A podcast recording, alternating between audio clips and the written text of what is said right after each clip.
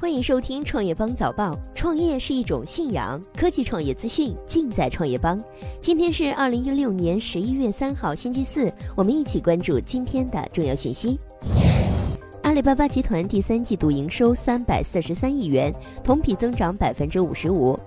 在距离二零一六双十一还不到十天，阿里巴巴在昨日晚间公布了二零一七财年第二季度财报，营收为人民币三百四十二点九二亿元，同比增长百分之五十五。基于非美国通用会计准则，净利润为人民币一百二十九点四九亿元，同比增长百分之四十一。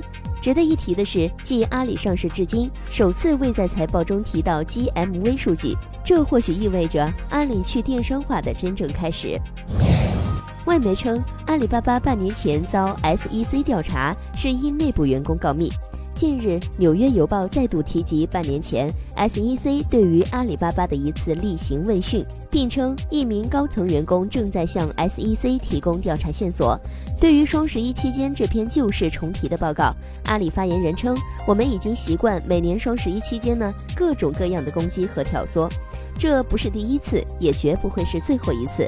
比这更荒谬还有可笑的事情还有很多。”但是这绝不影响和干扰我们热火朝天的备战双十一。相反呢，天猫双十一也因为在逆境中的磨练，成为真正的全球消费者的狂欢日。双十一，京东迎首个购物高峰，全天售出商品数达去年同期十倍。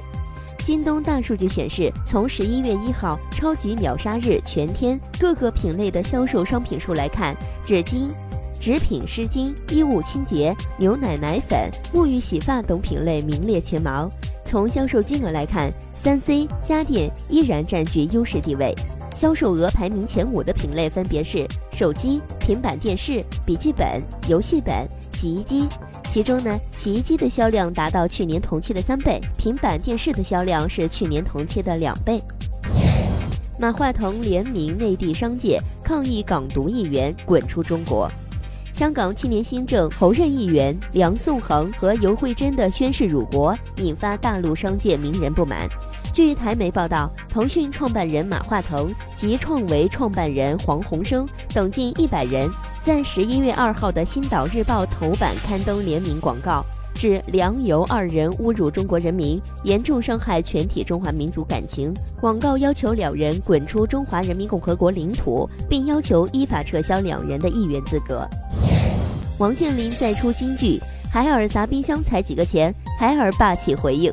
继一个目标之后呢？目前在万达学院开学典礼上，王健林再出金句。我在当年总结会上讲过，我们这个势力呢，比海尔砸冰箱那个势力伟大多了。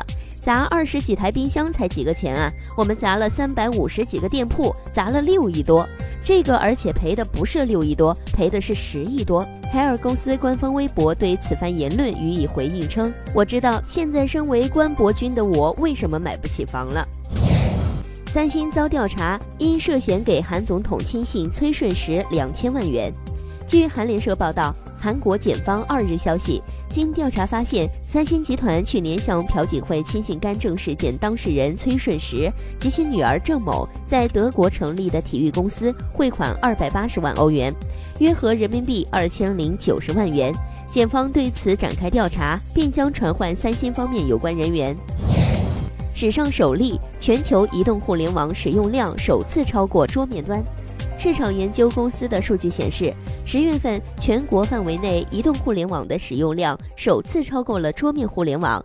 智能手机和平板电脑占全球互联网使用量的百分之五十一点三，而桌面仅为百分之四十八点七。不同国家的情况有所不同，在印度等新兴市场，移动互联网的使用量超过百分之七十五；而在美国等成熟市场，台式机的保有率仍然很高，桌面互联网的使用量占比达到百分之五十八。饿了么全线下架狗肉等餐品，称因检疫缺失。网络订餐平台饿了么昨日发布声明称，全线下线狗肉餐品。之后呢，还将排除猫肉、蛇肉、毛蚶等有安全隐患的餐品。饿了么认为，因检疫缺失，狗肉等餐品难以保证食品安全。此外呢，出于动物保护的诉求，平台还将下架鱼翅、熊胆、熊掌等餐品。乐视金融正式亮相，CEO 王永利公布五大主营业务。加多宝密谋在香港上市，预计明年登陆港股。